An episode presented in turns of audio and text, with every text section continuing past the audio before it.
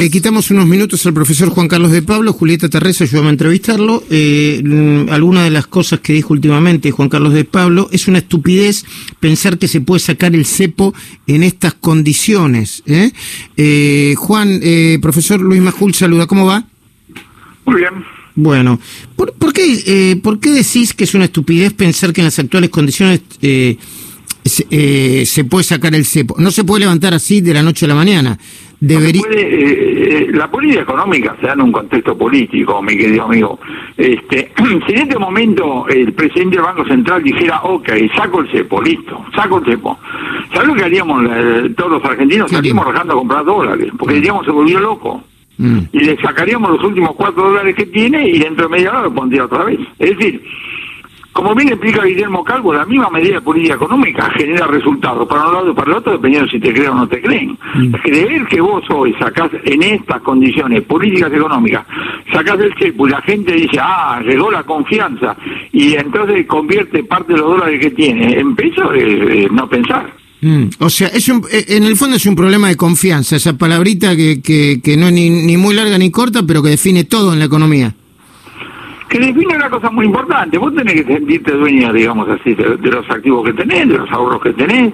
El, esfuerzo tiene que tener sentido para vos. Esto lo enseñó un discípulo mío, Adam Smith, lo publicó en 1776, y él decía, no es la benevolencia del carnicero la que no da de comer, el tipo vive de eso.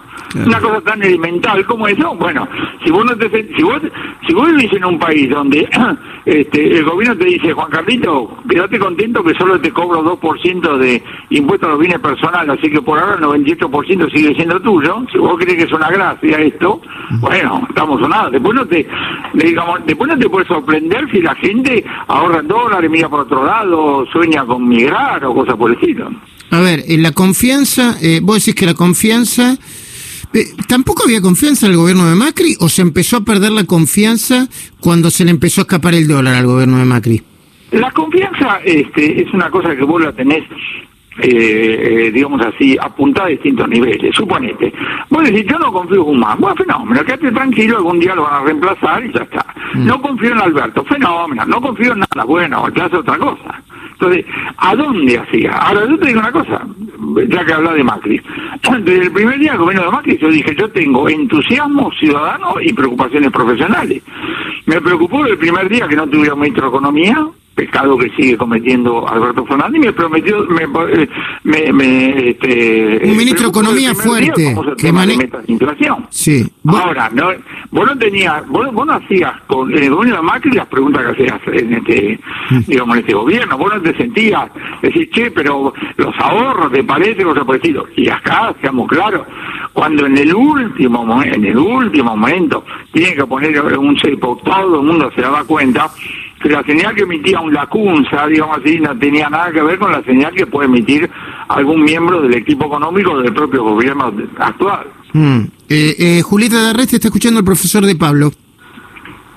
De Pablo, buenos días. ¿Qué medida de emergencia tomaría usted en este contexto en el que no hay confianza, bajan algunos, eh, un porcentaje mínimo, pero bajan los depósitos y eh, hay reservas insuficientes? Yo desde hace un buen número de semanas vengo diciendo que no entiendo por qué este gobierno sigue tratando de vender los 200 dólares a 4 millones de argentinos. Eh, no, se entiende, eh, insisto, la vos tenés que meterte en los pantalones la posibilidad de, esta política económica, ¿no? Discutir en el, en el vacío. Entonces digo... Vos decís que el cepo debe ser total. Un superávit comercial de 1.400 millones de dólares y que rifás 800 millones en, en, en atesoramiento. La verdad es que no se entiende, no se entiende. El presidente de la Nación otra vez dijo, los dólares están para producir o así, dijo, no para asesorar. A nivel individual no tiene ningún sentido, pero desde el punto de vista del Banco Central tiene mucho sentido. ¿Esto qué quiere decir? Esto quiere decir que las pocas reservas que deja Banco Central tienen que ser usadas prioritariamente para venderle a, a los productores locales para que puedan comprar insumos importados. Lo último que falta en este momento es que vos tengas una fábrica a la cual ya por razones sanitarias le permitís abrir, hay demanda por el producto y resulta que no lo puede entregar porque le falta un insumo importado.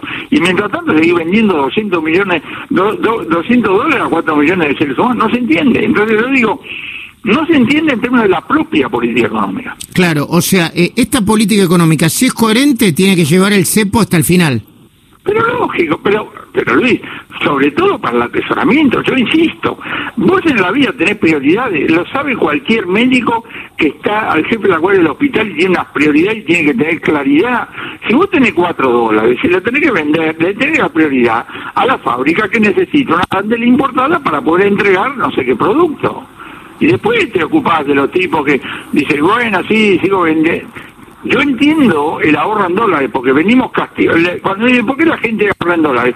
Porque venimos castigando sistemáticamente el ahorro en pesos desde Perón. Mira vos. Mm. Así que es totalmente entendible. Lo que no se entiende es que vos, con esta brecha, con este nivel de lío, digas, vamos a ver cómo le encontramos la vuelta para que sigan comprando 200 dólares. Y vos fíjate lo que ha pasado en los últimos 10 días. Lo que ha pasado en los últimos 10 días es, digamos así, si, si transcurriera en otro país nos mataríamos risa, porque sale una un comunicado por parte de, una comunicación por parte del Banco Central que genera tantos requisitos que hace 10 días o 8 días que tuvimos un, un feriado cambiario virtual. ¿viste? Es peor, de, digamos, baja la cortina y basta. Mm, exactamente. La última, eh, ¿vos crees que un cambio de... a ver, Vos siempre planteás la idea de un ministro fuerte que maneje todas las áreas de la economía, ¿no? Que es que es algo que en, que en Argentina me parece se cae de maduro, pero bueno, eh, eh, eh, no, yo no, no, tampoco soy un experto, no me voy a poner a dar clases sobre eso. ¿En quién pensás? ¿En un Lavania? ¿En un, no sé, en este contexto? ¿Caballo? No nada, es un atributo del presidente.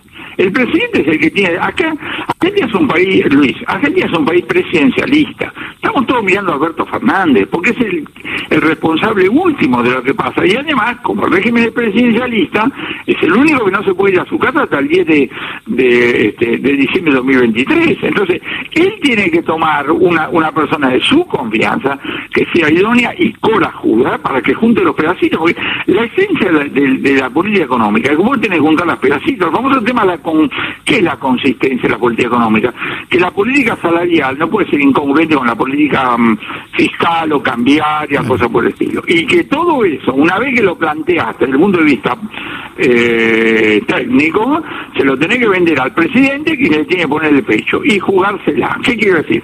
Hay gente que me dice, puede venir, una vez que se pierde la confianza, bueno, nadie que tiene una responsabilidad ejecutiva, vos, estás al frente de este programa de radio que tenés en este momento, y a la noche tenés el programa de televisión. Y vos sos el último, ¿te das cuenta? Si el nieto que te está este, mandando la nota, manda otra nota, vos después lo crucificarás, pero el, el responsable soy yo. Exactamente. El vos. Mm. Y vos no tenés a quién echar la culpa. Vos decís, no, ¿sabe qué? No, ¿sabe qué? Nada, Luisito, vos.